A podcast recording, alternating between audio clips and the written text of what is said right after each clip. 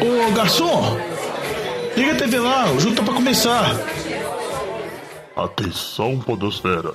Vai começar NFL de Boteco.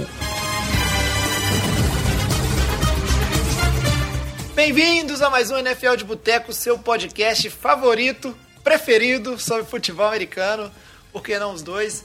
Eu sou o Thiago de Melo e hoje estamos aqui no nosso boteco novamente para falar muito sobre a NFL, futebol americano. Tem aqui comigo hoje Diogão Coelhão. Olá, que tal? Olá, que tal? Diogão Coelhão, que na verdade ele é o doutor Diogão Coelhão, né? Parabéns, Diogão aí, que é o mais novo doutor na área. O único doutor, na verdade, aqui Obrigado. do NFL de Boteco, né? Mas não deixa de ser novo. Todos, Já passou a defesa? doutores jovens. Ô, rapaz. eu- Passou, foi ontem, segunda-feira. Estou Isso livre. aí. Muito bem, Diogão. Parabéns. É- Agora, um- além de ser um doutor aí, né, nos esportes americanos e todos os esportes do mundo, nunca viu o cara é a enciclopédia humana. né, Agora também é um doutor em engenharia elétrica. Temos também aqui na mesa com a gente Vitor Oliveira. E aí, Viti? E jovem, eu tô triste. Mas vou deixar isso pra depois. É isso aí, cara. Eu tô impressionado que você veio aqui. É, dá pra porque entender pela risada do Alex o porquê tá Risada triste, né? boa, velho.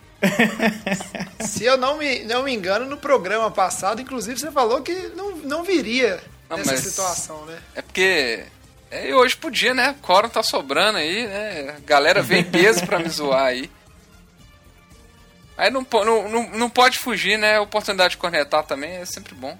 É, lógico. O boteco é bom de vir comemorar e também de vir chorar as mágoas, né? A gente tem também ele que tá feliz aí, Alex Reis. Fala, Juvenil. É, é aquela felicidade só por ter ganhado do time do Vitinho. Agora, por ter ganhado nem tanto, velho. Que isso, Alex? Tá meio jogo atrás da divisão, filho. Ô, velho, tá, Temos uma tá disputa. muito triste, velho, porque vai ser um pique, igual a gente tava discutindo no grupo, pode ser um pique 32 contra um pique 15, velho. E aqui, ó, mais uma informação que eu tô dando. O time começou 0-5 e agora tá com campanha positiva, 3-2. Triste, velho. Tá na crescente. Triste. Tá na crescente. é isso aí. E fechando hoje a mesa do boteco, a gente tem ele de volta. Primeira gravação sua esse ano, né, Batatinha? Seja bem-vindo aí, saudade de você. Fala, meu jovem, eu acho que é a primeira esse ano mesmo. Quanto tempo? Saudade demais de vir aqui falar abobrinha e conversar borracha. É, mas você perdeu o time, né? Que você podia ter vindo quando o Chicago tava melhor.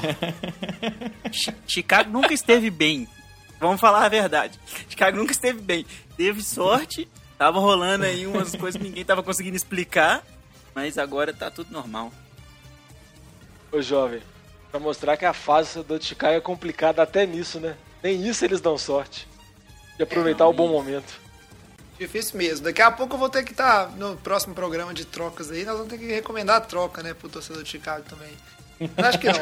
É, Chicago tem bastante história aí, mas tá numa situação difícil. Mas aí ano que vem, né? Quem sabe pode renovar, mas não tá fora da briga dos playoffs, né? Dos programas anteriores, a gente aqui, os dois últimos programas do NFL de Boteco, a gente fez né, um playoff picture, tanto da AFC contra, quanto da NFC. Então, se você ainda não escutou, vale a pena escutar, mesmo que já passaram algumas rodadas. Boa parte daquilo que a gente falou ainda está é, é bem verdade, né, dentro do que é a configuração de possibilidades para os playoffs e a situação de cada uma das equipes, né? Tirando uma lesão ou outra que pode interferir na corrida, vale a pena. Mas no episódio de agora, episódio 135 do NFL de Boteco, a gente vai aproveitar para falar um pouquinho sobre prêmios individuais, como é que tá essa corrida aí para MVP e as outras premiações, né? Lá no início da temporada a gente costuma fazer o, episódio que é o Monday Night Awards aqui no NFL de Boteco. Só que a gente acabou não fazendo por aquela é, dúvida de quando ia começar a temporada, se ia ter um adiamento ou não. Mas agora a gente aproveita com meia temporada para rever esse assunto, que é bem interessante, né? No início da temporada, muita gente já tem duas rodadas e já tá tipo assim, Russell Wilson MVP e não sei o quê. Mas tem muita coisa para acontecer e mesmo agora estando na metade, tem muita água para rolar. Então a gente aproveita para falar um pouquinho dos candidatos, como é que tá a situação de cada um, quem que tá forte nessa corrida, né? Desses prêmios individuais. E antes de começar o programa, é aqueles recadinhos de sempre, né? Falar para quem ainda não escutou o Fantasy de Boteco pode escutar que já saiu, já está no ar, né? O podcast de Fantasy. Fantasy que está chegando agora na, na reta final das ligas, então super importante para você conseguir aqui aquela movimentação, talvez aquele jogador que você escalar, mas lá o pessoal no Fantasy, o Diogão e o Vitinho, eles vão lá e falam que é, é melhor deixar no banco e aí você se livra de uma enrascada, vence seu jogo, né? Então, tá lá para ser, é, ser escutado quando esse programa já tiver saído no ar, né? E também as redes sociais da NFL de Boteco para você seguir, ver o Power Ranking e tudo que a gente publica lá, né? O Power Ranking tá ficando muito difícil de fazer porque tá dando vontade de reduzir o nosso top 10 para apenas top 4 times, porque toda semana é uma decepção atrás da outra nos times que a gente coloca fé. Mas é isso que faz a NFL ser bem interessante também, né, galera? Que é essa imprevisibilidade da liga todo ano e como é que alguns times vão surpreendendo, outros times vão caindo. É sempre bem interessante. Inclusive, ô Juvenil, rapidinho aqui, só, só fazer um comentário rápido, agradecer aos ouvintes aí do NFL de Boteco que na semana passada e fazer um meia-culpa aqui também, que na exportação do, do Fantasy de Boteco acabou dando um probleminha. E aí o pessoal avisou pra gente assim, o quanto antes, e aí nós conseguimos correr atrás para conseguir né, é, consertar o áudio aí e botar no ar com o áudio todo correto. E queria agradecer o pessoal aí. Obrigado quem, quem avisou a gente pelas redes sociais. Muito bom, muita gente mesmo manifestou. O episódio tinha acabado de sair do ar e já apareceu gente comentando né, que tinha esse problema. E a gente gosta muito do feedback de vocês, responde todos, a não ser quando a gente dá uma vacilada assim, come mosca, mas essa interação é o melhor que tem.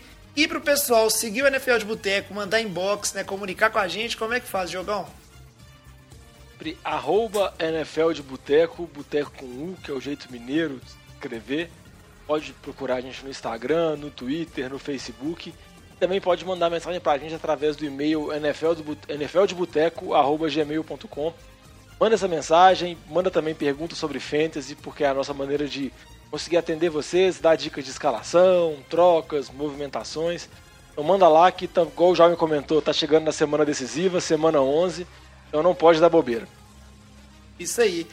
E antes da gente fazer primeiro o nosso giro de notícias e ir para a pauta principal, que são os prêmios individuais, eu queria abrir um espaço aqui no programa, porque essas duas equipes não vai ter ninguém concorrendo a prêmio individual de nada, né? Até porque as duas estão no NFC East. E vamos falar, né, desse jogaço jogaço de, tipo assim, show de horrores. Não, é, é aquilo ali. Foi, a corrida do Daniel Jones foi, pô, jogadaça, assim, tirar só os highlights, assim.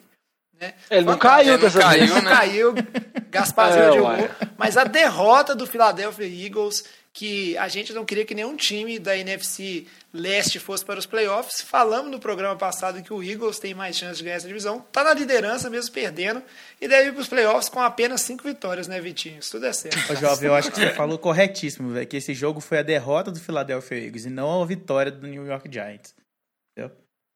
Você tá ah, com corretíssimo. certeza, porque é difícil. O Carson Wentz, inclusive, se eu não me engano, ele tem mais fumbles na temporada que o Daniel Jones, hein? Tem. Então tem que ficar de olho nesse bullying aí.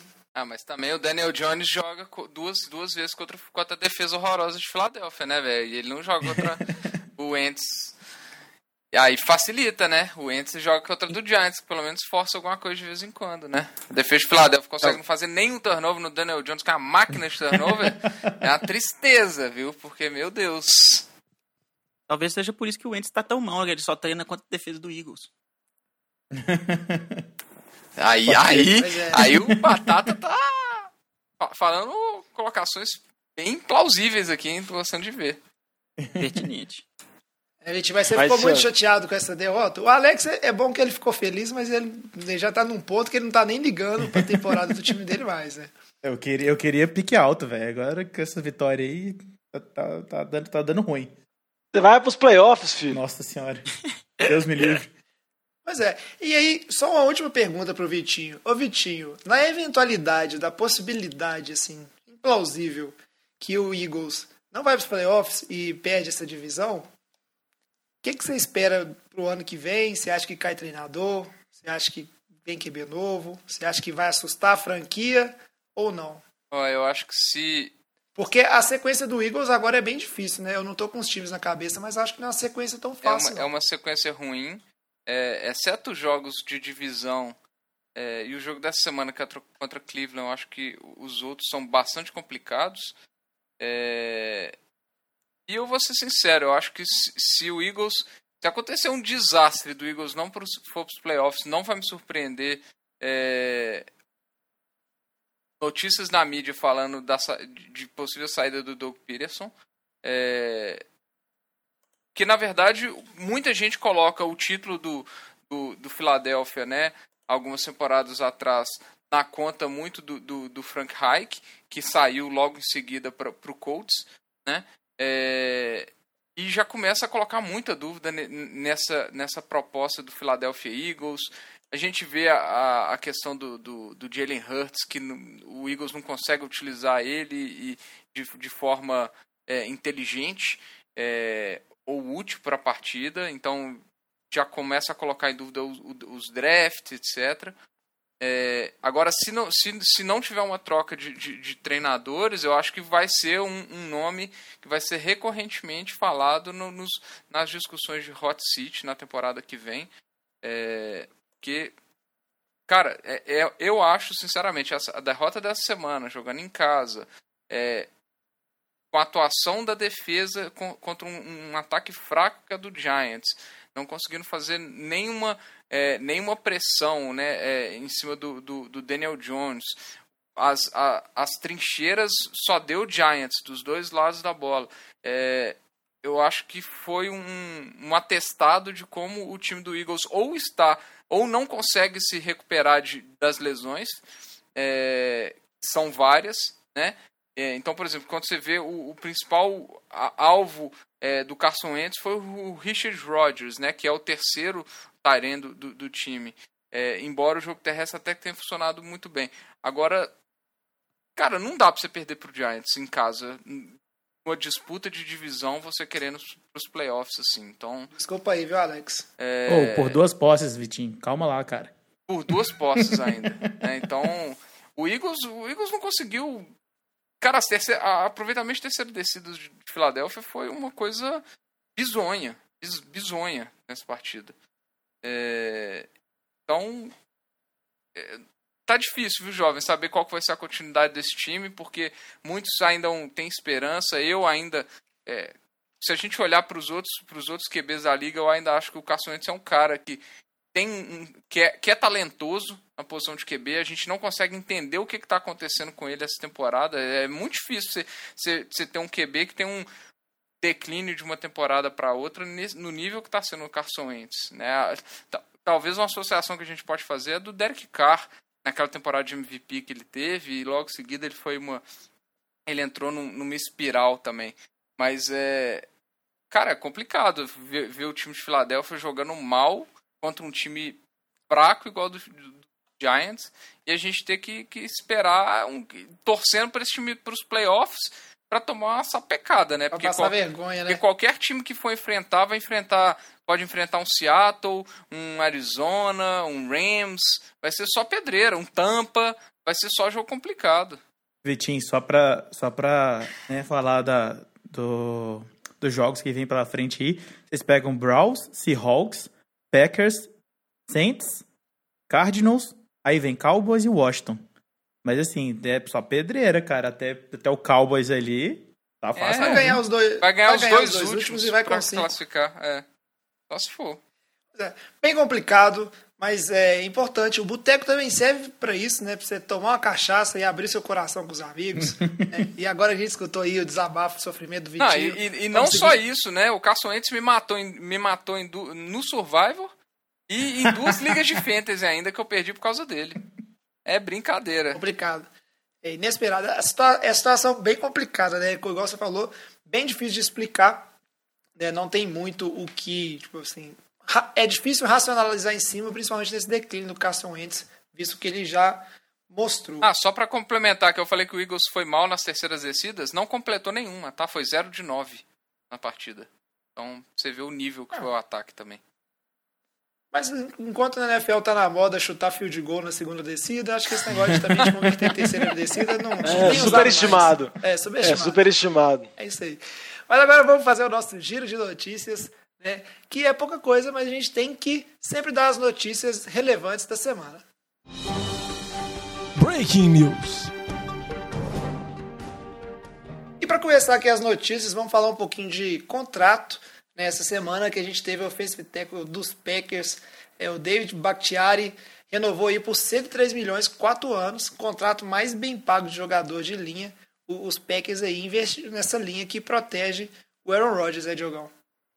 Exatamente, o Bakhtiari é um dos melhores jogadores para proteção, principalmente contra o passe. Ele não é tão reconhecido assim para auxiliar o jogo terrestre, mas para proteger o lado cego do Rodgers. Ele é um dos melhores jogadores da posição e agora sendo o jogador mais bem pago da liga, né? Green Bay já tinha perdido o Bulaga, que era um jogador importante para o Chargers nessa temporada, e agora estendeu o Batiari para enquanto o Rodgers estiver lá, o Batiari também vai estar lá protegendo o lado cego dele. O time dos Packers que deve estar arrependido aí, né, de ter pegado o Jordan Love, gastando pique à toa.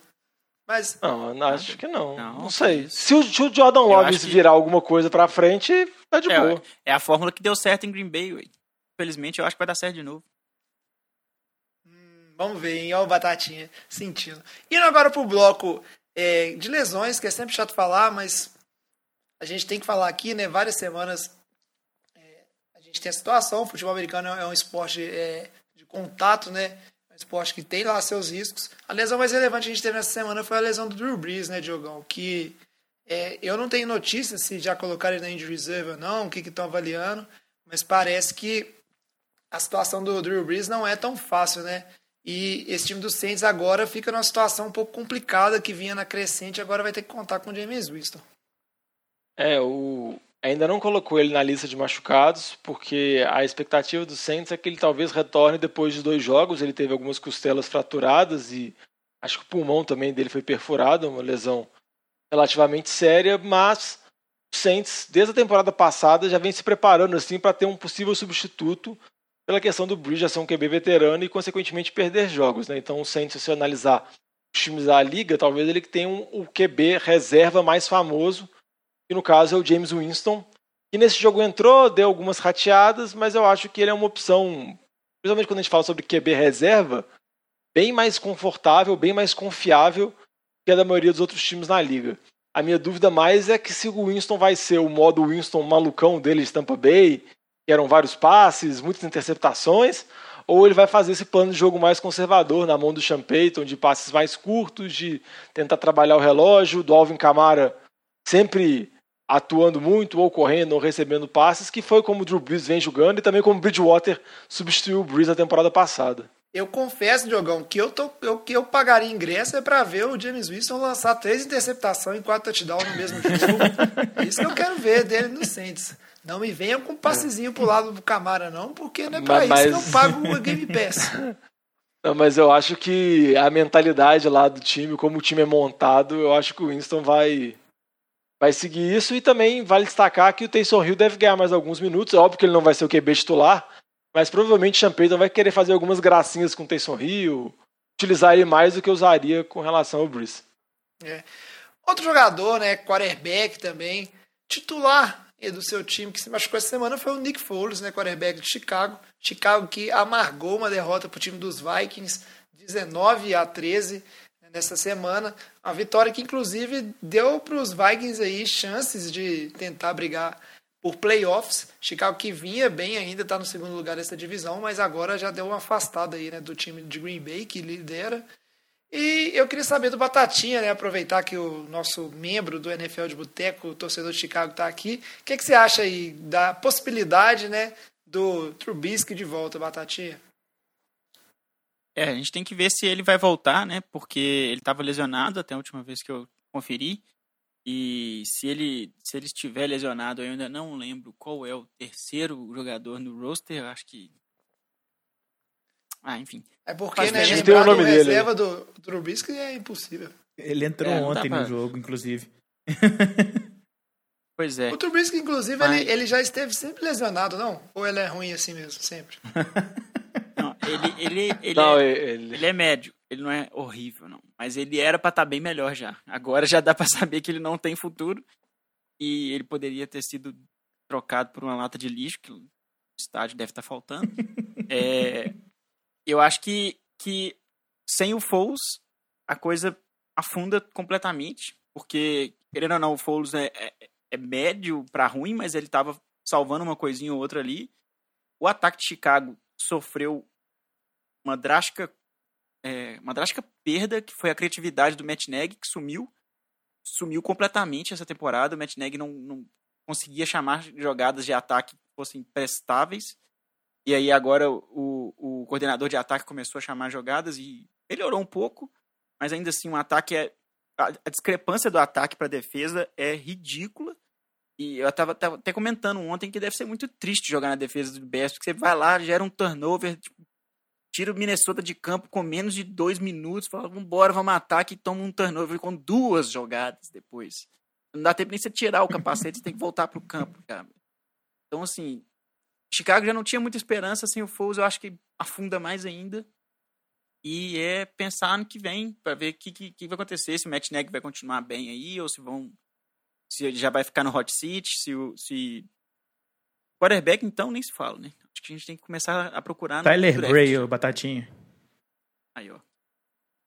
Ah, esse aí, o, o Trubisky, ele não foi ativado nesse último jogo, igual o Chalé comentou, o Tyler Bray até teve algumas jogadas, mas eu acho que as principais críticas, assim, mais que eu, eu acho que o Nick Foles não vinha jogando tão bem assim, o Trubisky também vinha mal, eu acho que a crítica é geral ao ataque de Chicago e eu acho que a crítica tem que ser feita ao Matt Nagy, porque na primeira temporada dele, que ele foi treinador do ano, a gente esquece disso, ele ganhou o Coach of the Year, a primeira temporada dele, e a, o desempenho do ataque de Chicago nas temporadas recentes é muito abaixo e ele com certeza vai para o hot seat se não for ejetado. Porque, igual a Batata falou, a defesa chama muita atenção, a defesa comandada pelo Chuck Pagano.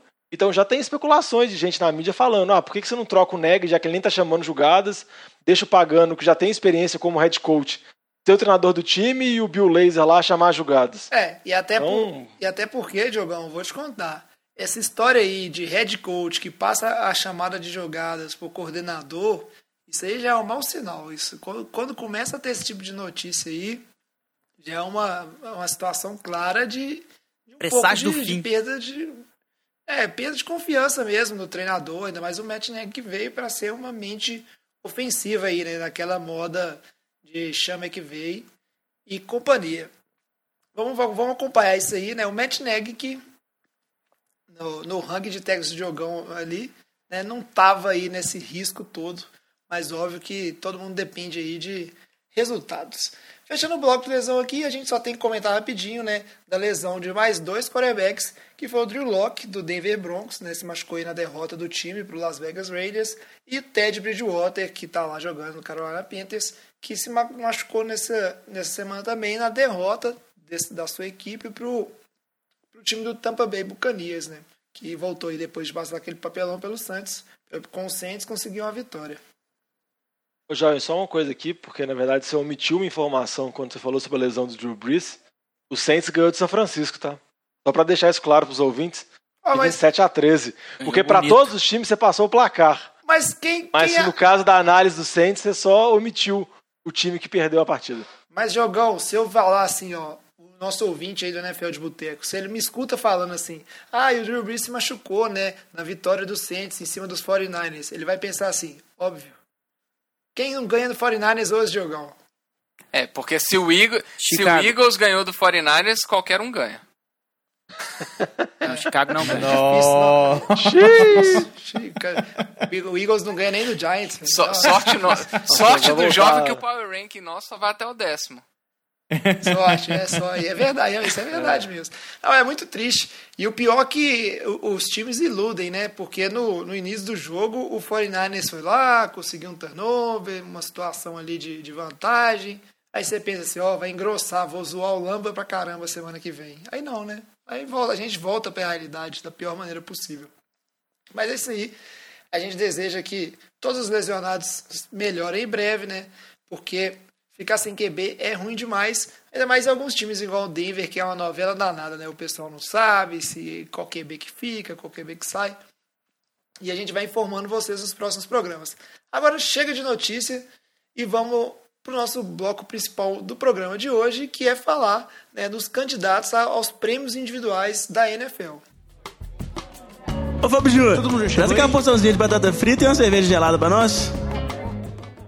Então, para falar dos prêmios individuais aqui, a gente vai seguir uma ordem padrão de sempre, né? Que começa sempre, vamos do mais importante, né? MVP, aí vamos passando pelos prêmios de ataque, defesa, os prêmios do calouro, os calouros e assim vai.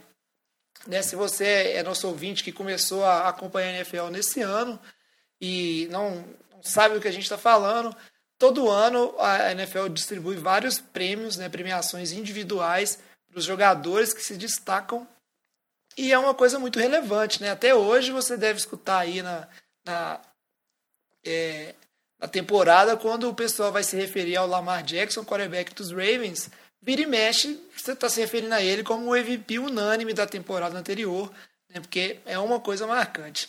E aí, falando de MVP, queria saber aqui do nosso boteco, né, de vocês, quem são esses candidatos a MVP? Eu não aguento mais o pessoal falando na minha cabeça na rodada 1, porque é, é assim, né? A gente sabe que é clubista. Rodada 1 da temporada, já tinha os caras de Seahawks lá na minha cabeça. Russell Wilson MVP, Russell Wilson MVP. Eu falei, calma, jovem. Né? no início da temporada.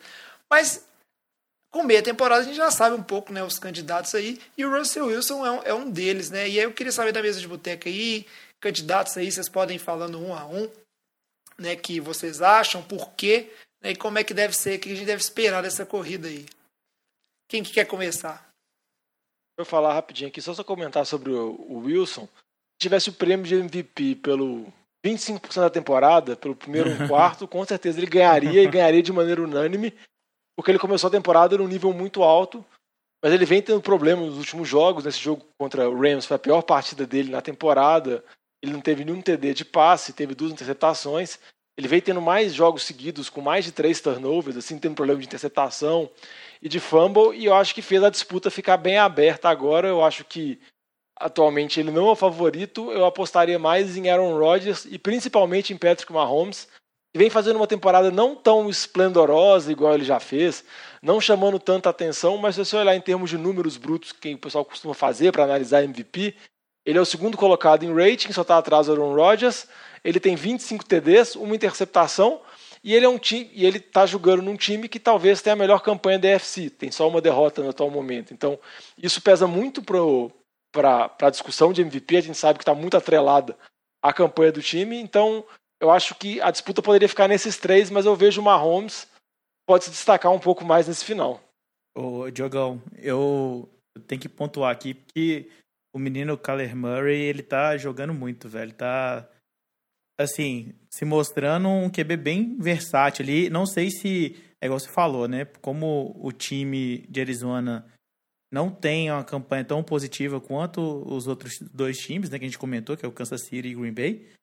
Talvez isso pode atrapalhar, mas ele é um. Ele, ele como talento individual, ele tá se mostrando um, um bom QB, cara. Tanto em passe quanto em, em corrida, né? Ele mesmo carregando a bola. E o Kyler Murray pode inclusive bater o recorde da, do Lamar Jackson em TDs corridos, né? Ele tá toda semana tá garantindo um, dois aí. É, ele tá, tá na disputa, mas eu, eu, vou concordar com o Diogão. Eu acho que, que a disputa tá principalmente entre Mahomes, Rodgers e Wilson. Acho que o Wilson ainda realmente caiu muito e o índice de turnovers dele é, aumentou bastante, principalmente comparado ao Mahomes e, e ao Rodgers. É, mas ainda está na disputa ali pelo, no, pelo volume, jardas e TDs ele, ele ainda libera, ele lidera a NFL. É, e realmente, as últimas semanas foram, foram bem abaixo. Agora, falando do Rodgers, que, que, eu, que na minha opinião é o, é o segundo aí, eu concordo com o Diogão, o favorito para mim é o Mahomes. É, o Rodgers, o que mais me surpreende nessa temporada dele, e ele tá nessa disputa, é que se a gente voltar lá no início da temporada, a gente falava de, de de, de a, do, do, Packers entrar em numa espiral e, e, começar a ter uma decadência de, de desempenho e Rodgers não tem arma ofensiva e tudo mais e, e a gente está vendo que ele está ele tá montando as suas armas ofensivas, né? A gente fala o MVS jogou bem essa semana e o MVS dropa a bola toda a partida e ainda assim ele dá lá o, o voto de confiança e consegue tirar ótimos números dele. Então eu acho que em termos de resultado que a, o jogador traz para o time, o Rodgers eu acho que talvez esteja um pouco à frente do Mahomes, como o Mahomes eu acredito que tem, se a gente for olhar no, no, no, conjunto, o Mahomes, na minha opinião, ele tem peças melhores, tem uma defesa um pouco melhor, é, tem uma linha um pouco melhor, é, se a gente olhar, o, tem o, o Tark Hill e tem o Kelsey, basicamente como as duas principais armas ofensivas, enquanto o, o Rodgers tem só o, o Adams, se a gente for olhar. É, então, acho que se a gente for olhar... O Aaron Jones, né? É, mas se a gente for olhar, o Mahomes tem bons running backs também, né? É, tem o tem o Bell, que ainda não, não entrou no jogo, e tem o, o Calor. Mas eu acho que o Rodgers, ele consegue tirar mais de quem tá com ele do que o, o Mahomes. A impressão que eu fico é essa. Eu acho que um cara que a gente não pode eu... desconsiderar também. Você vai comentar sobre, sobre o que o Vitinho falou? Então continue. Não, eu só ia falar rapidinho sobre o que o Vitinho falou, porque eu concordo plenamente com o que você falou. Se a gente fosse fazer uma análise na tradução da palavra mesmo, de jogador mais valioso ou de jogador mais importante, que seria a lógica, mas muitas vezes não acontece. E a temporada do Rodgers é tão absurda porque o time manteve os mesmos problemas da temporada anterior, não reforçou o ataque e além teve várias lesões, assim, o Aaron Jones perdeu o jogo, o Davanta Adams perdeu o jogo, o Lazar, que esse é o segundo alvo dele, está voltando só agora de lesão e ele vem numa temporada praticamente perfeita. Então, os é. números dele são muito elevados, é tipo do nível do Mahomes, mas é, é igual eu comentei, eu acho que o que acaba às vezes podendo destacar o Mahomes é porque a avaliação muitas vezes leva em consideração a campanha do time, pelos retrospectos anteriores, a gente sabe que isso acontece. E eu acho que Kansas City vai ter uma campanha melhor do que Green Bay. Então, acho que por isso que eu dou mais favorito pro Mahomes, mas eu concordo com você. Para mim, o Rodgers é o jogador mais importante. Não, e pegando. Se comparar ele com o Mahomes. Pegando né, um bonde nessa, esse conceito que o Diogão tá colocando aí, é, se o Steelers ficar invicto por muito mais tempo, sei lá, chegar a 16 e 0, eu acho que o Big Ben entra nessa conversa aí, por mais que ele não tenha os números que os outros têm, porque um time 16 e 0 é uma, é uma coisa que chama muita atenção, né? Tra traz muita mídia para a questão, e eu acho que, que ele entra, não acho que ele ganharia, mas ele entra sim como, como uma disputa, até porque ele tem muito menos TD, né? Tem um pouco mais de, de interceptações que o, que o Patrick Mahomes e tal. Mas é um time, né? 16 e 0. O QB desse time tem que ser considerado. É, e uma coisa também do Big Ben é que ele vem melhorando a produção nos últimos jogos, assim. Ele é meio que o contrário do Wilson, que começou muito bem. O Wilson tinha uma campanha que ele quase tinha mais passes incompletos do que ele tinha TD mais do que passe incompleto, que era um trem completamente absurdo. E agora ele vem se tornando mais humano.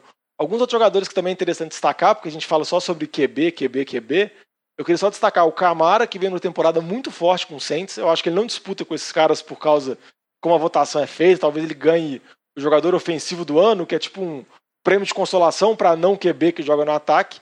Ele já tem 11 TDs e ele é o ataque do Saints, que o Michael Thomas veio muito abaixo. E também o Dalvin Cook nessa arrancada de Minnesota, que venceu três últimos quatro jogos. Ele vem carregando a bola 25, 30 vezes por jogo. É só uma temporada para destaque dele, assim, porque tinha dúvidas com relação à questão física dele, mas só para destacar esses dois running backs, mas eles não competem para MVP, eles no máximo competem para jogador ofensivo. Que aí é uma outra discussão que a gente pode ter, filosófica, por que, que tem esses dois prêmios e por que, que tem essas regras não escritas que existem. É, um, é uma situação bastante, vamos dizer assim, ela, é bem subjetiva essa eleição, porque tem essa, essa questão, tipo assim, ah, são só números, ou é o jogador ali considerado o mais valioso do ponto de vista o que faz mais diferença né, para o seu time. E então a gente tem que considerar isso aí. Pelo que eu entendi aqui da, da opinião do, do pessoal do Boteco, né? Então a briga estaria aí entre Patrick Mahomes, Aaron Rodgers e a maioria do pessoal aqui acha que o, o Mahomes tem essa, essa liderança aí. Eu acho bastante interessante o nome do Big Ben que vocês colocaram apesar de que, como a gente não vai ter um, um duelo direto entre, entre Mahomes e Big Ben, então acaba que a gente fica. É, não vai ter né, um, um, termo de comparação direto. E eu acho bem difícil também, tanto de Rodgers quanto Mahomes, essa queda do Wilson, né? Que disparou em interceptações, igual vocês falaram, e já deixa bem atrás. E se voltar aquele ponto que o Diogão falou, que é aquela questão né, do, do do desempenho do time, vamos dizer assim, Seattle está numa situação agora que, se ficar dando mole aí, né, não leva nem a, o título da divisão. Então fica bem complicado de ganhar esse tempo. Né? Só antes de a gente puxa- puxar para o próximo categoria, eu queria saber o seguinte: não é muito incomum o jogador ganhar MVP e ganhar de é, jogador ofensivo do ano, vez ou outra. Isso acontece, apesar que eles tentam dar uma variada para não ficar redundante os dois prêmios assim. E aí, falando de, vamos supor, o Patrick Mahomes ganha, como é a opinião de vocês, né? Se ele seguir nesse ritmo aí, junto com o time dos Chiefs. Vocês acham que é, tem chance, na opinião suas, de um Aaron Rodgers ganhar de jogador ofensivo? Ou opinião suas, né, é mais igual a do Diogão, que ah, é um prêmio de consolo para os jogadores que não são QB, então quem deve levar isso aí deve ser um Camara, um Dalvin Cook da vida. Eu, eu, eu particularmente acho que se, se levar um QB o MVP, eu acho que vai ser difícil o outro QB levar o, o ofensivo do ano, a menos que tenha sido algum tem algum recorde muito absurdo associado. É, caso contrário, eu acho que, que mais provável que aconteça essa temporada, na minha opinião, é o MVP ganhar também o, o ofensivo do ano. É, porque o que eu acho engraçado disso é que na temporada passada o Lamar Jackson foi MVP unânime. Eles deram um jogador ofensivo pro Michael Thomas porque ele bateu o recorde Exato. de recepções, assim. É um- Então, acaba sendo um- é, é um recorde absurdo, como você comentou, mas é tipo assim, é um prêmio totalmente subjetivo, assim, parece que nossa, você não QB e teve uma temporada absurda, mas você não pode ganhar MVP, aparentemente, porque tem uma regra não escrita. Então você ganha esse prêmio de consolação. Então por isso que eu destaquei os running backs, assim, porque, por exemplo, no caso do Camara, talvez se ele tiver, manter um nível muito alto, chegar a mais de 20 TDs na temporada, coisas desse tipo, talvez possa ser, mas se ele, igual como o Vitinho comentou mesmo, se ele não tiver nada que se destaca muito, o cara ganha MVP e ganha jogador ofensivo do ano, mesmo às vezes não sendo MVP unânime, como foi o Lamar Jackson. Muito bem. Vamos seguir então aqui agora para a próxima categoria, né? Saindo um pouco do ataque, que aí a gente tem que falar de jogador ofensivo do ano. E aí, ó, jogador defensivo, né, do ano, melhor jogador de defesa, que na temporada passada foi bem interessante, né, que normalmente são jogadores de, de linha ou, ou, ou é, é, edge rushes, né, linebackers que também jogam fazendo pressão, porque é bem relevante, né, o status de sec. Na temporada passada a gente teve o Stephen Gilmore, né, o defensive back dos Patriots, com uma temporada assim é muito bacana, né, números bem prolíficos e um time que tinha uma das melhores defesas, desta- destacou bastante. Queria saber de vocês aí para esse ano. O que, que a gente pode esperar, né, para essa premiação? Quais são os jogadores de defesa que não são calouros, né, no caso que eles estão se destacando assim, estão na frente dessa corrida. começar aqui, eu acho que os dois principais, os dois favoritos, que são, até são líderes de sec, assim, são jogadores que casam big play, conseguem pressionar muito o QB, tem números de, de pressão, de rush, assim, elevados, é o Miles Garrett de Cleveland e também o Aaron Donald, que já ganhou esse prêmio várias vezes pelo, pelo o Miles. Garrett vai depender se ele vai ficar sem, ser- sem ser suspenso até o final da É, temporada. é né? se ele, se ele não vai bater com um capacete na cabeça de algum coleguinha. Porque ele é um caso interessante que eu ia até falar, porque ele foi um jogador que foi suspenso boa parte da temporada passada, por causa desse episódio dele com o Mason Rudolph, mas ele vem numa temporada muito forte. E se você for analisar, igual a gente comentou sobre Aaron Rodgers, sobre a importância da dele na defesa de Cleveland, é absurda. Cleveland tem uma boa defesa, muito por causa da presença dele, o tanto que ele influencia o jogo. E a gente pode falar a mesma coisa do Aaron Donald, né? Porque o Aaron Donald é um Monstro. é um bicho fora da curva, é um monstro, é um cara que joga no meio da linha e mesmo assim tem três jogadores bloqueando ele, dois jogadores bloqueando ele. É praticamente você não vê nenhum lance onde você tem um jogador de linha só cuidando do Aaron Donald. Ele sempre está dobrado ou triplicado e mesmo assim ele consegue chegar no QB adversário, consegue impedir a corrida e a defesa do Rams vem jogando muito bem. Então, em termos de talentos individuais, eu destacaria esses dois. Ô, Diogão, e assim, igual você tá falando, né? Na hora que você fala assim, ah, sempre tem dois, três ali dobrando no. ou triplicando no, no Aaron Donald pra tentar segurar ele. E mesmo assim o cara tem nove sacks, velho. Tipo assim, sabe? É, É. um trem muito absurdo. Não, é exatamente. E como o Batata comentou, o caso lá de, de Pittsburgh ter a campanha invicta, e Pittsburgh é tido como uma das melhores defesas da liga, igual o New England foi temporada passada, eu acho que isso também pode trazer um olhar com mais carinho pro TJ Watt, que também vem numa temporada muito boa, vem crescendo muito de produção ano após ano. Nessa temporada ele também tem nove sacks, então ele está no páreo com o Garrett e com o Donald para tentar bater o número de sacks, assim, ser o líder de sacks da NFL. E ele também tem toda essa premiação para a defesa de Pittsburgh, que é uma defesa muito boa, que pressiona muito o QB, ele junto com o Cameron Hayward, o Mika Fitzpatrick, tem vários jogadores importantes, o Bud Dupree, vários jogadores importantes naquela defesa, então talvez ele consiga é, essa atração muito por, por representar a defesa de Pittsburgh, mas ele também vem jogando muito bem.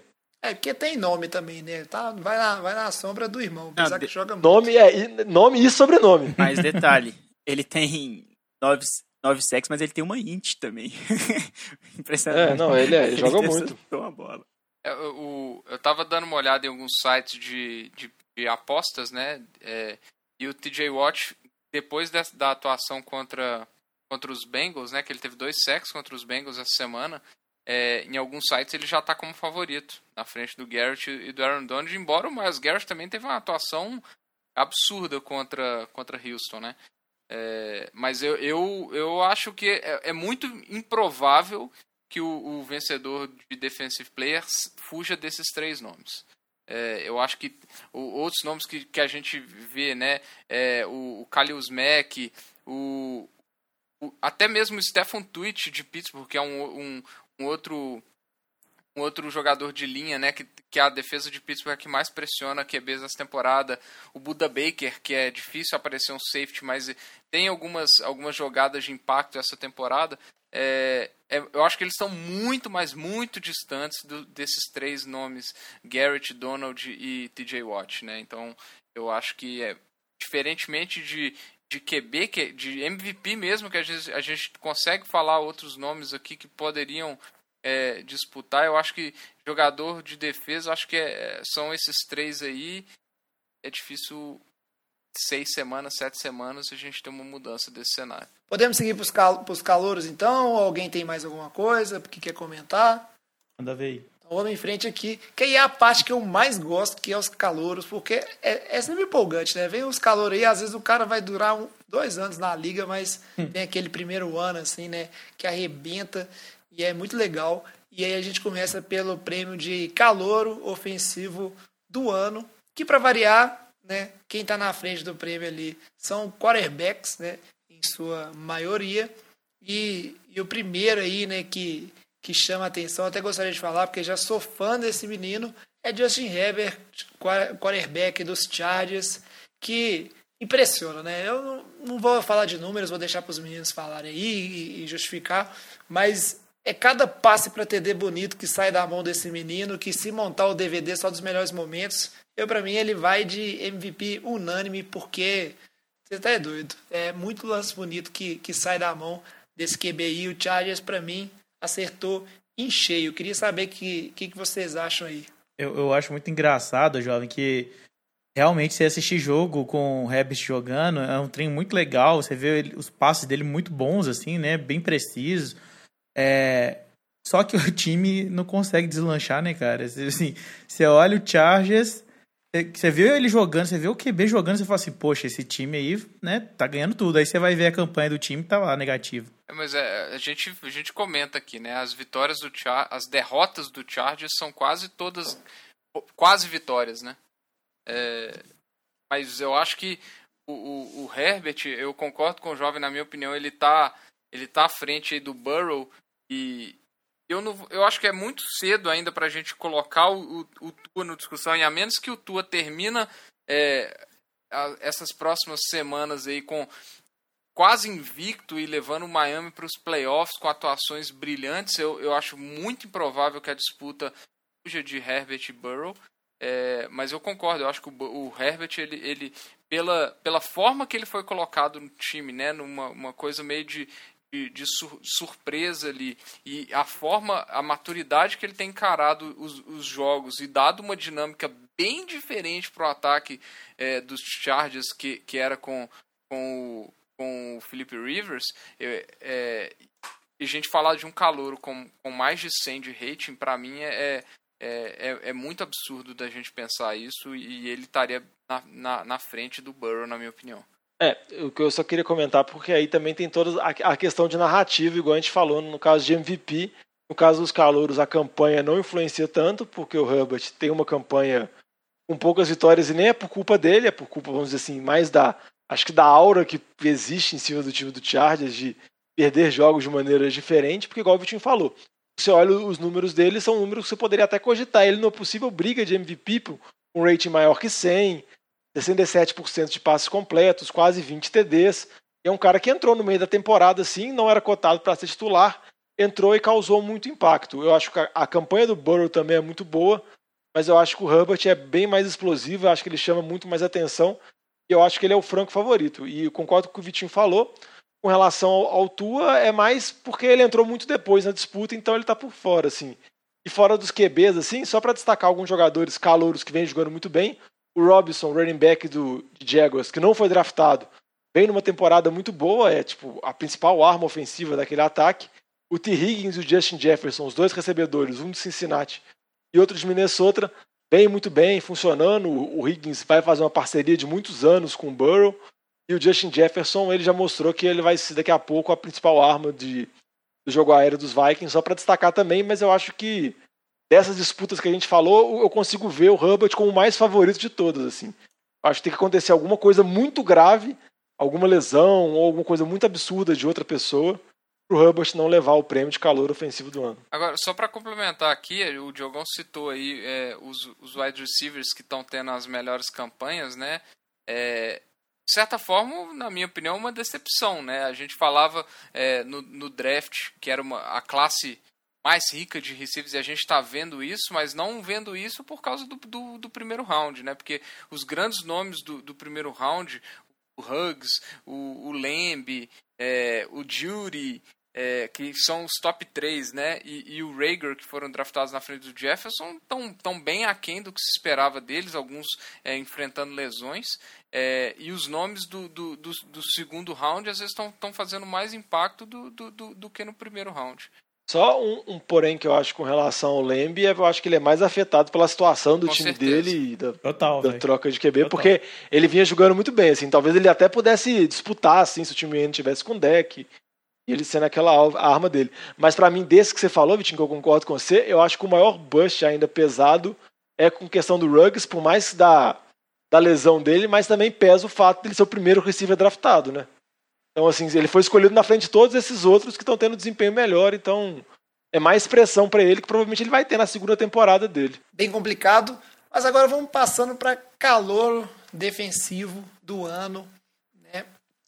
Ano passado o, o vencedor desse prêmio, né, foi o Nick Bolsa, porque se lesionou, né, segunda temporada, né, o, o DE do 49ers lá, que teve uma temporada bem impressionante, e óbvio que também teve bastante marketing em cima, teve um outro calor agora que eu não me lembro o nome, que era do time dos Raiders também, um, um jogador de linha que, Max em termos Crosby. de quantidade de... Max Crosby, que em quantidades de secs e etc., teve números parecidos, mas é, como a gente disse aqui, é uma votação que influencia muito, e aí no caso o Nick Bosa ele era uma peça fundamental né, da defesa dos 49ers, a gente está vendo aí como é que o time está desempenhando ele esse ano, e uma da, que foi uma das defesas, das melhores defesas, se não a melhor, da temporada passada. Nessa temporada agora, quais são os nomes aí que vem se destacando? O que, que vocês acham aí que a gente pode ver chegar no final da temporada, um jogador que vai ganhar esse prêmio? É, essa, te essa temporada, é, eu acho que da mesma forma que eu, que eu comentei do, do, do wide receivers, é, o, o, draft, o primeiro round do draft acabou sendo uma grande decepção, né? O, o a gente lembra no início, a gente pensava é, em Jeff Okuda, em Isaiah Simmons, Derrick Brown, são jogadores que ainda não estão tendo. O, o Okuda tem muita lesão envolvida, o Simmons não está tendo muito espaço em Arizona. O único que está se destacando e que já teve lesão essa temporada é o Chase Young. Eu acho que ele é um dos cotados aí é, pela, pelo impacto que ele causa na DL de, de, dos, nem dos Redskins, mas é do, do, time genérico de Washington, como você costuma dizer aí, tio. É, ele, ele tá com, se, eu não me engano, quatro sacks na temporada, então ele, ele tem apresentado bons números, né? E os outros que estão na, na, na, discussão, tem o, o Patrick Quinn, linebacker de, de, Baltimore, que foi jogador de primeira rodada, é, tem o Anthony Winfield, safety de Tampa, que tem jogado muito bem, tem o, o Jeremy Chin, é, safety de, de Carolina, que, que é uma grata surpresa do time de Carolina. Ele é líder em, em tackles entre todos os calouros da liga, de safety, isso é raro acontecer, então ele também é um cara que está que tá na disputa. Então, assim, não são nomes que se destacam, E aí, por causa disso, tal, eu, eu, eu ainda. É bem possível que depender. Eu acho que vai ficar muito a, a depender do final da temporada. Por exemplo, o, Pat, o Jeremy Sheen não teve uma boa partida é, essa semana. Ele que estava na marcação do Cameron Braid no TD é, de Tampa, por exemplo. Então acho que vai ficar muito dependente desse final da temporada. E o Chase Young, por ter sido um cara draftado lá em cima e tem um cara mais de nome, se ele tiver algumas, algumas boas partidas aí com alguns sacks e conseguir um, número de sacks aí chegar perto dos oito sacks, eu acho que ele acaba levando isso aí é, meio que na só, só pelo, pelo fluxo da coisa mesmo, porque Na acho mídia. que tá é, acaba sendo uma questão de, de mídia, eu acho, porque não, não tá sendo uma classe de defensores que tá enchendo os olhos, assim, igual, igual se esperava, não. É, eu concordo com o Vitinho, eu acho que ele tem chance de levar assim por inércia mesmo. Só para destacar jogadores que o Vitinho comentou também, o caso, por exemplo, do Julian Blackmon dos Colts e o Anthony Winfield Jr. de Tampa Bay, talvez pelo bom desempenho das defesas, se tiverem, eles podem também ser carregados e acabarem sendo premiados também, mas E meu querido também, dessas né, disputas eu acho Também Oi? vai falar do meu queridão ali, ó, Jalen Johnson, pô. Cornerback lá de Chicago. Ah, a acho defesa de Chicago tá bem, cara. Ah, mas o ataque também não ajuda muito. mas ele dá, só pra comentar Pô, aqui, das nós estamos falando do disputas aí, prêmio eu de acho que é a mais calor acirrada. defensivo do ano e o cara tá me falando do ataque de Chicago tá ruim. Morre, Diogão. Mas, ô, Te odeio. Ô, Vai, Batata, Batata, mas se eu- o cara joga o jogo inteiro, ele erra, ué. Não tem É, como mas, não, ô, coitado. Batata, eu, e eu concordo com o Diogão, sabe por quê? Para as pessoas avaliarem esses, esses jogadores, elas precisam assistir os jogos. E ninguém quer assistir jogo de Chicago. Jovem, passa pra frente aí. Retoma a pauta. Então é isso aí, vamos seguindo em frente aqui. Até perdi a concentração. O próximo prêmio a gente tem que falar o prêmio de técnico do ano, né? Neg. coach do ano, o que, o que mais é, se destaca o Matt Neg, né? Batatinha, saudosa época que o Matt Neg ganhou. né, Adam de- Gaze, de- for. De head coach do ano, se eu não me engano, há duas temporadas atrás. Quem ganhou a temporada passada foi o John Harbaugh, né, à frente aí do time dos Ravens e tudo que apresentou com o Lamar Jackson, né, e aquelas as variações, aproveitando ele no ataque. Queria saber nessa temporada, rapidinho aí, quem que vocês acham que tem chance né, de ser o head coach do ano e por quê? A gente. Quem começa aí? Eu acho que a gente pode, assim, né? É inegável o Mike Tomlin, que o cara tá fazendo uma campanha perfeita até o momento, né? Ele continuar nessa pegada aí, muito difícil de tirar o prêmio dele, né, velho? É, e também vale destacar porque tem evolução de uma temporada para outra. A temporada passada ele tava, o ataque estava totalmente destruído. Nessa temporada recuperou as peças. E o time tá, igual o Chalé falou, de campanha invicta. Eu acho que ele é o principal favorito. Mas também destacar o Brian Flores, senador de Miami, que também vem numa temporada muito boa. Miami está disputando agora, venceu o último jogo contra os Chargers, está na corrida da divisão atrás de Buffalo. Então, dependendo se o Miami conseguir beliscar essa divisão e ganhar com o Tua ainda como calouro, uma defesa muito forte, que é a especialidade do Flores, eu acho que ele pode ser uma concorrência boa pro Tomlin, mas eu vejo o Tomlin na liderança ainda. Eu concordo com vocês. Eu acho que a disputa está bastante entre esses dois aí, a depender do Brian Flores, né? Do, do desempenho de Miami nesse, nesse final de, tem- de temporada regular. Mark Tomlin, que Hills, Pittsburgh está com a melhor início de temporada da história do time, né? Então eu acho que isso vai acabar pesando se, se Miami é, não. Se Miami não classificar para os playoffs, a disputa já tá. Já, já morreu, vai ser Mike Tomlin com certeza. É Isso aí.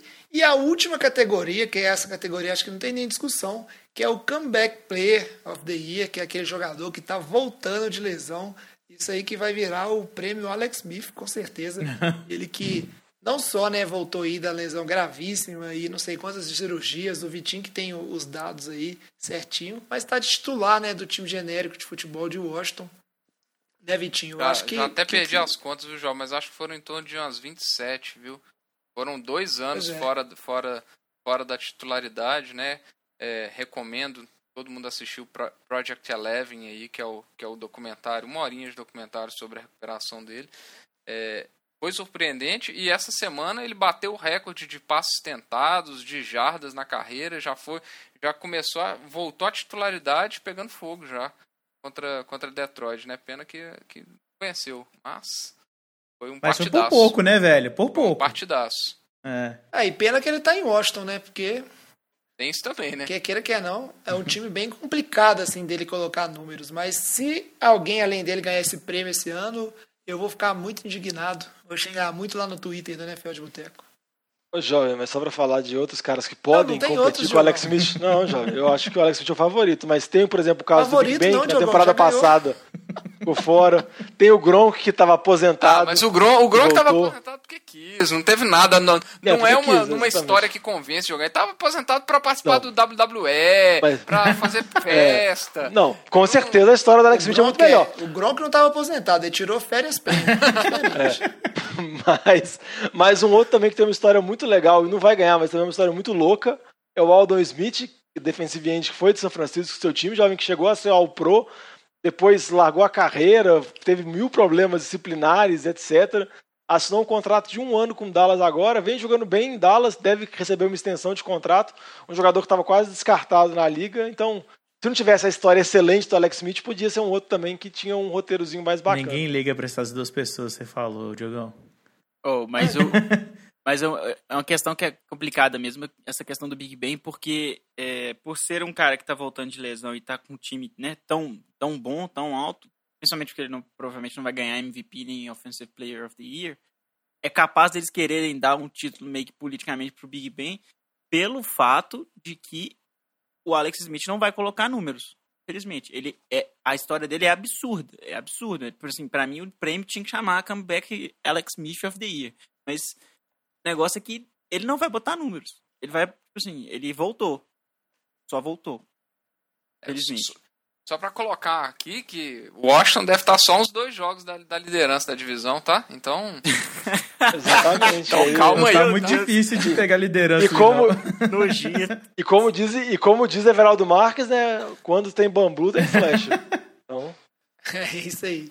Mas então, fica aí nesse paro- esse panorama geral do, do das premiações e quem são os candidatos. A gente acompanha a premiação oficial que ela só sai lá nas vésperas né, do Super Bowl, então só lá em fevereiro que a gente vai, vai ter né, esses números. Mas quer queira, quer não, todos os nomes que a gente citou aqui no NFL de Boteco são nomes para ficar de olho e acompanhar de perto ao longo da temporada, porque de uma forma ou de outra eles estão se destacando. Agora, antes de a gente partir para falar do, né, da próxima semana, da próxima rodada, alguns jogos de destaque, vamos para o bloco do jogo NFL de Boteco da Rodada, onde a gente separa um jogo assim que foi muito bom, muito bacana da rodada anterior, para falar um pouquinho mais dele. NFL de Boteco Game of the Week.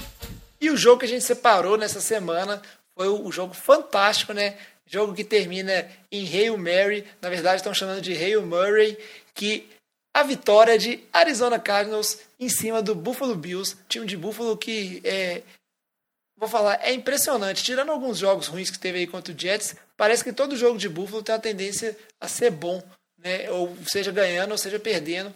E esse jogo não foi diferente, 32 a 30 e terminou aí, né, como eu disse aí, deu um spoiler com uma Hail Mary do Kylie Murray, com um catch fantástico do DeAndre Hopkins, que se tivesse o prêmio aí de troca do ano, com certeza ele, ganharia, porque o homem faz diferença mesmo, né?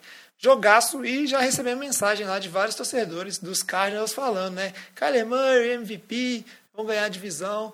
Eu sei, gente, calma, calma, calma. Não tô contra, mas vamos com calma, que essa divisão tá bem difícil, tirando o 49ers que não faz mais nada. Mas aí, vamos falar um pouquinho desse jogo. Eu já escuto na voz do jovem um certo medo, assim, quando ele fala de Arizona. Mas você comentou que jogo de Buffalo é emocionante. Jogo de Arizona, praticamente quase todo jogo de Arizona também é muito emocionante. Deve ser, sei lá, o quarto jogo NFL de boteco da rodada que a Arizona tá no meio. Teve contra Miami, teve contra Seattle.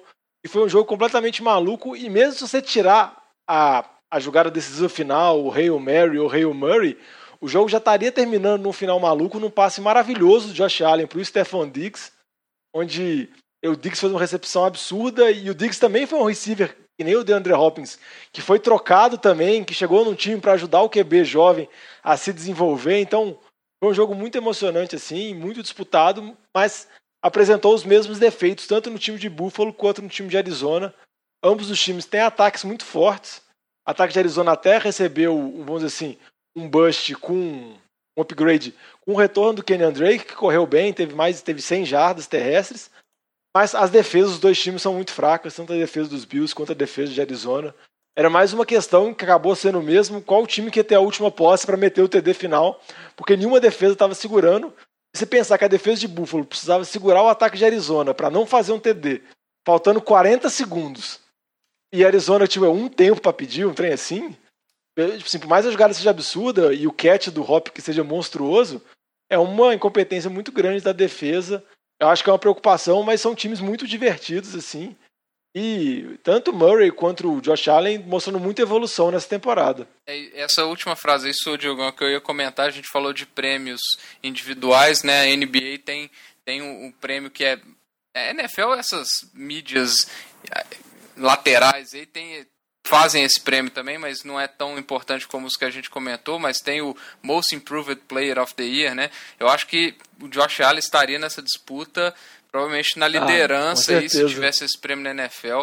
É, os passes que ele tem dado, é, parece que é outro QB que está jogando, é, é passe de, de, de, QB veterano, né? O passe do Stephon Diggs foi, foi uma coisa de outro planeta, foi muito bonito.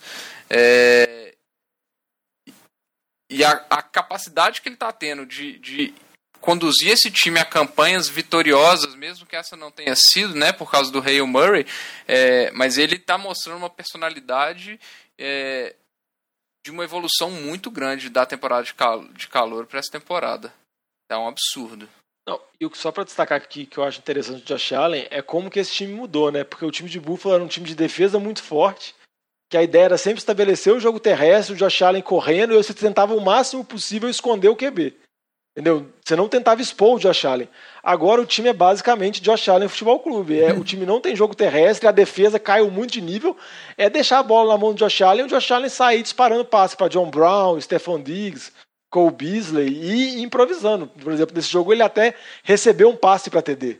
Então eles estão ficando até mais criativos assim para colocar a bola mais na mão dele mostrando que, por exemplo, a mesma coisa do Kyler Murray com Arizona. O ataque do time é o Kyler Murray, é ele dando passes e é ele improvisando, correndo com a bola, que é uma coisa que é praticamente imparável, assim. É muito difícil, todo, todo jogo praticamente ele tá metendo um TD, igual a gente comentou. O time falou, ele tem chance de bater o recorde do Lamar Jackson, mas é impressionante, assim, os dois, a evolução dos dois, mas o Josh Allen chama muita atenção por causa da mudança de filosofia do time, assim. Tanto que agora o time é dele é mesmo, você não tem dúvida sobre isso. Um destaque rápido para o catch absurdo do Cole Beasley na sideline. One hand catch cabuloso. Foi, foi bizarro mesmo. É, mas quando o Hopkins tudo é. fica é. escondido, até o do Diggs, assim. Não, e detalhe, e tava o Diggs boladão, assim, ele saiu gritando, comemorando, enquanto tava tendo a jogada, ele tava lá, mandando high five na galera no banco, assim. Aí só quando toma o TD, assim, mostra todo mundo a sideline de todo mundo tristão. Tipo, pô, velho. É tipo, 30 segundos, mano. É, a sensação de ser jogador da defesa do Bears. É, e, isso aí é a mesma coisa de você comprar o, comprar o sorvete lá, comprar seu lanche, e você tá indo sentar na mesa e trupica e cai. é. Excelente comparação, tio. É, uma comparação maravilhosa. Só pra falar que, obviamente, a jogada é uma jogada de sorte, conta com muito talento do Hopkins, mas também mostra a capacidade atlética do Murray, que é diferente, porque ele consegue sair da pressão, ele não é sacado, ele em movimento consegue dar um passe de 50, 60 jardas que a bola voa. Então poucos QBs na liga têm essa força e têm essa capacidade atlética, que estão Tipo assim, então por mais que é uma jogada de sorte, um outro QB normal, tipo, se fosse o Philip Rivers fazendo isso, ele tinha caído de cara no chão. Mas você foi tipo. Mas, tipo assim, no, mas, não, eu fui do, fui do oposto. Fui. Com aquela mecânica. Pra causar o impacto. Imagina. É, parece mas, que ele tá assim, rebatendo mas, a bola de beisebol. Eu não é, vou nem comentar mas... se fosse Daniel Jones, não, porque né, a gente já viu não, ele capotando é. sozinho, então. É, mas tipo assim, mas se fosse um, um qualquer. Até QBs bons da liga, assim às vezes não, eles não têm a força de braço um Big Ben da pra vida, conseguir fazer a bola chegar lá. É, não, por exemplo, um Joe Burrow da vida, que é um QB muito jovem, muito talentoso, ele não mostrou ainda a força no braço para conseguir lançar a bola daquele jeito. Então, mostra a capacidade atlética dele que proporciona essas jogadas por sorte. Aí o Hopkins vai lá, pega e é absurdo, né? E quase manda um chupa Bill O'Brien assim quando faz o catch, né? É. É muito impressionante, foi realmente um jogaço. Se você aí ainda não assistiu esse jogo, assista lá os melhores momentos, ou então um compacto no, no Game Pass, que vale a pena. E disso tudo, o que mais me marca é igual vocês bem falaram, né? Dois QBs muito jovens que ainda estão no início da carreira deles e pela evolução que eles estão apresentando, né?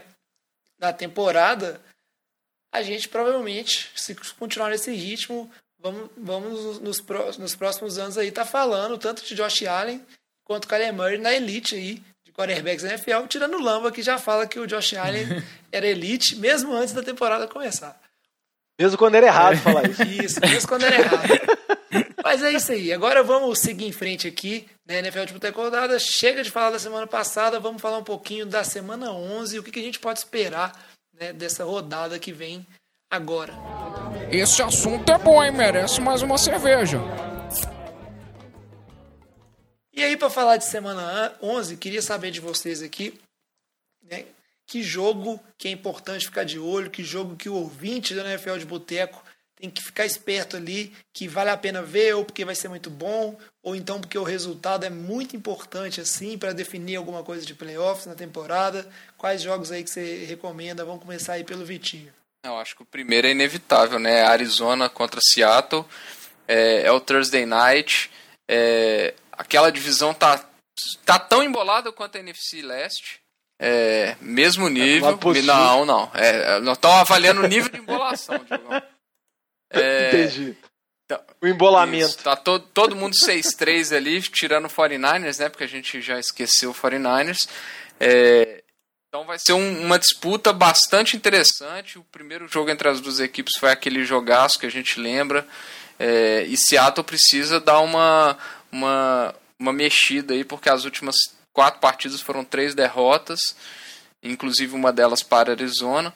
Então vai ser um jogo para a gente ver aí uma mudança desse, desse time de Seattle aí que espera-se o retorno do Chris Carson, né? Então isso vai mudar um pouco o ataque. E, e Seattle tá na hora de mostrar que ele tem capacidade de ganhar dos times que também são vitoriosos na temporada, né? Porque quando você vai pegar o retrospecto, vai ter teve essa sequência, depois vai pegar um monte de time fraco e provavelmente vai terminar bem a temporada, vai classificar, mas é, tá essa pulga atrás na orelha de quando o time enfrenta né, equipes que também estão estão com mais vitórias que derrotas, né, na temporada. O time não tá levando a, a- a melhor, né? Então é- vai ser bem interessante tanto para o time do Cardinals se afirmar como líder da divisão, né, mostrar serviço, e o time de Seattle Seahawks mostrar, né, que tem ainda esse esse pedigree aí e é o favorito, como a gente falou na, no episódio passado, né? Apesar dessa derrota, ainda não dá para descartar. Dá pra descartar, mas acho que é um jogo que Seattle precisa vencer, porque além de ficar um jogo atrás, talvez, para Arizona, pode, dependendo, vai ser a terceira derrota caso perca para um time na divisão. Perdeu pro Rams nessa semana, já perdeu para Arizona no primeiro jogo, aquele jogo maluco decidido no field goal no finalzinho na prorrogação. Então, acho que é um jogo muito importante para Seattle, sem encontrar o retrospecto recente, né, que vocês já comentaram. O time vem de derrotas, o time sonhava em ser a seed 1, seed 2 da NFC e agora está se complicando na divisão e talvez vai disputar por wildcard, assim. Você vê como a NFL, como o Jovem comentou, é vamos dizer assim, as análises são semanais, assim, são coisas que mudam muito rápido, é tudo muito dinâmico. Então é um jogo muito interessante e, e dois ataques muito fortes, duas defesas muito fracas. Tem tudo para ser um jogo de quinta-feira bem legal. E que outro jogo que a gente pode ficar de olho essa semana aí? Vamos seguindo. Ó, jovem, um jogo que eu acho legal também, que é um jogo de dois times que estão com seis vitórias e três derrotas. Não vem em bom momento, é Tennessee contra Baltimore. Tennessee perdeu o jogo de quinta-feira o time dos Colts, agora está em segundo lugar na divisão. E o time de Baltimore teve essa derrota que eu acho que foi uma derrota surpreendente no Monday Night, pro, não, perdão, no Sunday Night para o time dos Patriots. Então, são times que estão tendo problemas, principalmente com relação ao ataque. Tennessee, desde que a linha ofensiva começou a ficar baleada, o Tannehill caiu de produção e a defesa do time já não vinha jogando bem, então o time perdeu muita competitividade. E o Baltimore tem aqueles questionamentos desde que a gente faz desde a temporada passada e nessa temporada do time não conseguir virar jogos. O time, quando ele está atrás, assim, ele não consegue virar, o time não consegue, vamos dizer assim, abdicar do jogo terrestre e entregar a bola na mão do Lamar Jackson para ele dar os passes, tentar campanhas rápidas e virar o jogo. E a temporada do Lamar Jackson é bem abaixo da temporada anterior, assim, eu não acho que seja uma questão de duvidar da capacidade dele, porque ele teve números absurdos na temporada passada, mas tem claramente uma regressão, assim, ou pelo menos uma capacidade dos outros times limitarem o jogo dele. Então, o Baltimore também está tendo lesões e eu acho que é um jogo muito decisivo, porque no caso da AFC, são nove times que têm três ou menos vitórias. Então é uma disputa tá muito competitiva, diferentemente da NFC, onde a gente consegue visualizar quem vai ser os wild cards. Nessa, na EFC tem uma disputa muito grande, porque Cleveland tem seis vitórias, Las Vegas tem seis vitórias, Colts tem seis vitórias, Tennessee, Baltimore. Então, dois desses times vai, vão ficar fora. Se Baltimore não abrir o olho, pode ser uma das grandes surpresas da temporada. Negativas. Essa questão aí, Diogão, inclusive do, do time de Baltimore, né, não ficar atrás do placar, acabou que nesse jogo contra os Patriots, o time lá no final teria uma chance assim, de tentar fazer um drive, mas caiu uma chuva torrencial que para muitos na internet aí, né, vários especialistas dizendo que é mais uma prova da genialidade do Bill Belichick, que fez, fez chover uma tempestade e garantiu ali, né, essa vitória. É a, é a maneira de você fazer pressão no QB utilizando água. Exatamente. E agora vamos seguindo aí. Eu achei que o Alex ia. o Alex ficou chocado. Ficou chocado. Ficou chocado. Não conseguiu. É porque esse, come- esse comentário aí foi muito absurdo, velho. Mas pra você ver o que o, que que o Patriots está fazendo para chegar numa campanha próxima de 50%. O que, que eles estão apelando? Eles estão con- usando condições climáticas para vencer jogos. Pra você ver o que, que a saída do Tom Brady não fez com o Então time. tá, só para aproveitando, aproveitando o gancho aí, né, que vocês citaram sobre os times que estão ali na disputa por, por wildcard.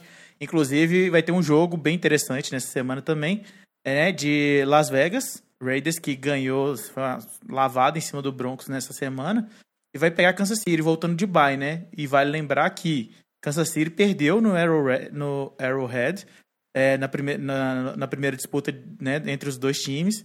Então vamos ver como é que vai ser esse jogo aí, se vai ter revanche ou não. É, vamos ver, acho que vai ser bastante, vai ser bem interessante. Eu acho, que, eu acho que vai ter muita revanche nesse jogo, sim, Alex, porque existe uma rivalidade, né? São times na mesma divisão. Inclusive, nessa semana, o Andy Reid foi perguntado, né, sobre o fato do time do o time dos Raiders é, ter feito meio que uma espécie de volta olímpica no campo lá depois da vitória, né, sobre os Chiefs no primeiro jogo. Aí o Andy Reid falou que isso aí não é o estilo deles, né, que eles não vão fazer isso. Mas com certeza o time dos Chiefs vai mordido, né, para esse para esse jogo aí. E vamos ver, né? O time do, dos, do, dos Raiders pode ser, surpreender novamente. É um jogo que vale a pena ficar de olho. Mais algum e- jogo? Pode falar de Não, só para falar um- uma estatística interessante desse jogo, que tem um retrospecto que o Vitinho até sabe melhor do que eu. Isso se o pessoal costuma brincar. O Andy Reid, os times que o Andy Reid treinam, voltando da bye, tem um retrospecto, um aproveitamento tipo absurdo. Tanto de vitórias quanto também de diferença de placar. Geralmente eles vencem e amassam o adversário. Aí você junta esse contexto, mais o fato de Kansas City buscar uma revanche, eu acho que é um, um, um adversário bem complicado para esse time de Vegas, que é uma das surpresas da temporada. É um time, como eu costumo brincar, bem arrumadinho, que tem um bom jogo terrestre, mas tem uma defesa frágil. Mas eu acho que vai enfrentar um bicho papão, assim, Diogão. Patrick Mahomes voando. Diogão preparando a boca maldita ali pra chegar semana que vem falando Ei, Kansas City perdendo pra Las Vegas. Não, eu- vai, Vai ser ser uma surpresa demais. grande mesmo jogando em boca Vegas. maldita, boca maldita, lá, lá, lá, lá, lá. Agora, é, tem mais algum jogo que vocês querem colocar ou podemos seguir? Podemos seguir. Podemos seguir, jovem. Então vamos seguir. Antes de terminar o programa, a gente tem que falar aqui de Survivor. Essa semana que o Vitinho, né, como a gente já comentou, ele morreu, mas Bye, morreu bye. abraçado com o time dele, do Eagles. Né? A situação do Vitinho lá, que em teoria ele aposta contra o Eagles e fala que é ganha, ganha. Agora ele perdeu duplamente, Perdi como ele dupla- falou ali. duplamente. Lose, lose. Nossa. Mas é triplamente, É, que ele diz. triplamente. Triplamente. É Ele perdeu na vida real, no Fantasy e no Survivor. É isso aí. Lose, lose. Agora, Ô, inclusive, eu queria só aproveitar que é a primeira vez que eu gravo esses é, episódios esse ano para reclamar que maldito Green Bay Packers, mano. Maldito. Eu morri sem usar Kansas City, tem noção disso? Eu olhei pro Kansas City e falei assim: ah, não vou usar Kansas City essa semana, é jogo fácil, não vou usar Kansas City quando for um jogo difícil. Aí vem o Green Bay Packers e me perde pro Vikings, velho. Ah, não. como, mas como já diria o ditado, ô Batatinha, caixão não tem gaveta. Tem um outro ditado também, mas eu não posso, eu não posso falar ele aqui. Mas ficou economizando e isso que dá. Morreu de bolso cheio. Mas é, morreu de outra coisa. Aí, ô, mas é isso aí. Eu também perdi uma vida essa semana, né? Nessa derrota. Inesperada para muitos aí do, do time do- dos Ravens, que a gente começou, comentou para o time de New England, e com o Vitinho fora da disputa e eu perdendo uma Ô, vida. jovens, só posso fazer uma pergunta antes de passar para os palpites, rapidinho? Pode sim. Já que, já que eu sou o especialista da dinastia, você acha que essa vitória surpreendente dos Patriots deu uma ressuscitada ou tá morto, enterrado mesmo? Acabou a dinastia, Diogão, que deu uma A dinastia não era do New England, a dinastia é do Brady. Tá lá, ó. Continua. Que deu, Tampa Bay não, tá deu bem. uma ressuscitada, gente. Tem, tem que conformar. Você já tá. Não é só que você tá atrás de, de Buffalo, você tá na corrida, você tá atrás de Miami. De já. Miami. É, a situação ficou bem complicada. É, acabou a dinastia, gente. De dinastia agora é outra, que eu já falei. Mas enfim, com isso o Vitinho fora do jogo, sai castigando que ele apostou contra o time dele em outra rodada lá. E agora somos só quatro, quatro no Survival, quatro pessoas penduradas aqui. E quem começa dando palpite nessa semana é o Alex. Contra tudo e contra todos, hein? Tamo aí, Cabeça de sobrevivendo. bode. Cabeça de bode. Alex batendo o recorde dele nessa Loucura. semanalmente. Não, bateu todos os Não, é- recordes. O, né? o Alex o vai recorde. vencer o Survival. O Alex vai vencer, tipo assim, semana aí, ou, tá? Só ou o Alex, é, Vocês estão me ou o Alex hein? morre em três semanas, ou então Não, cara. ele, ele ganha o negócio. Considerando, não, considerando a situação do Chargers de perder os jogos, eu tô antecipando o do Alex. É, é, Não, mas é porque essa semana é, É show, contra né? o Jets, cara. Eu vou ter que apostar essa no semana Chargers. é contra a É. Gaze, é. Ah, meu Deus. Ah, É, mas a no- pensa que maneira mais gloriosa do Alex terminar essa corrida dele de recorde Vai ser do justo. perder pro Jets.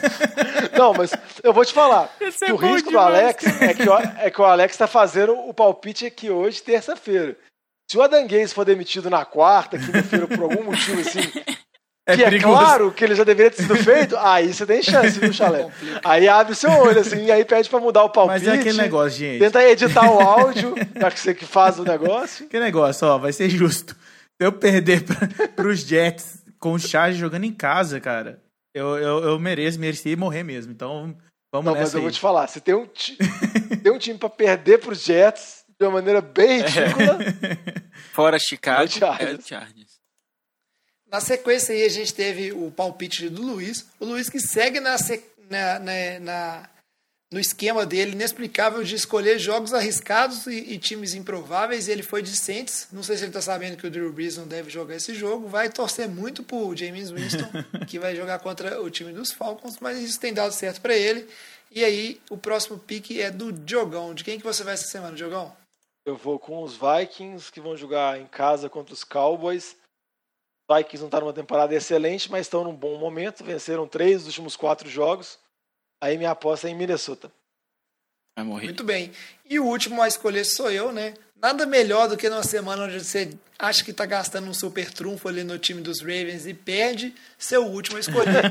e como eu já gastei um monte de time bom né, nessa temporada aí, começou Tá a ficar difícil, hein, jovem? começou a ficar apertado, então essa semana eu vou de, de Miami Dolphins, que vai jogar fora de casa contra o time dos Broncos. Mas Perigoso. confiar nessa defesa aí que tá, tá jogando bem, tá bem azeitada pra é, segurar esse jogo aí dentro do- dos parâmetros para o ataque do Dolphins fazer a quantidade de pontos necessária para ganhar. Espero não morrer, né? Espero que não morramos todos numa rodada. só, Chalé, tá, tá bom pra você ganhar esse jogo essa semana, Chalé. Vai morrer os três de uma vez, assim. Uau! Vamos, vamos lá, Cara, na torcida aqui. Bom, esses são os palpites né, do Survival dessa semana.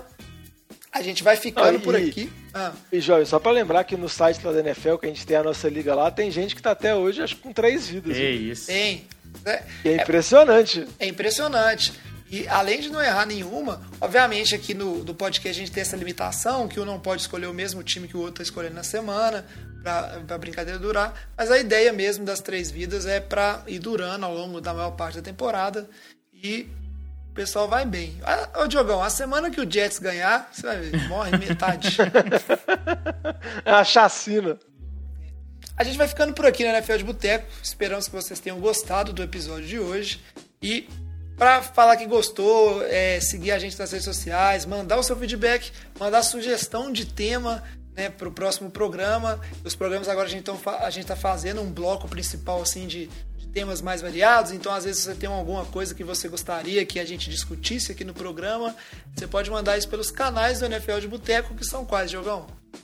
É arroba NFL de Boteco, Boteco com U, Instagram, Twitter, Facebook e também no e-mail no nfldeboteco.gmail.com. Manda seus palpites também com relação aos prêmios individuais. Quem você acha que vai ser MVP, calor ofensivo, defensivo, técnico do ano, Walter Payton, todos os O palpites. Walter Payton. É muito bom, é bom que a gente vai discutindo lá o que, que você achou. E vamos seguindo agora a temporada, todo mundo de olho, inclusive na NFC Leste, que vai ser muito emocionante saber quem que vai levar agora que o Eagles tá entregando a paçoca. Porque não, agora realmente vale a pena, cara. Vai, tipo assim, emoção até o fim. Isso aí Ó, é a é famosa luta de foice no escuro, assim, vai ser um trem horrível de ver. terrível. Tá mais pra luta E, de não, e e colher. o time- que- E agora que o, e agora que o 49ers não vai para os playoffs mesmo, Mas- o time da NFC Leste que passar, eu vou torcer muito para ganhar pelo menos um jogo nos playoffs. Pra, pra, Pra humilhar decepção alguém. no decepção pro, é, o time que perdeu. A gente vai ficando por aqui. Não, eu- o NFL Eu acho que devia ter caminho direto pro Super Bowl se consegue uma vitória. É o jump, assim, ó. O cara é, vai, né, de azarão. Mas tá bom, a gente já tá devagando. Vamos pedir a saideira, né? Traz a conta, a saideira, não, fecha a conta, passa a régua. É isso aí, já É isso aí, traz os trem Muito tudo obrigado a todos aqui no Boteco e até semana que vem. Valeu. Cuidado com o Giants aí, hein?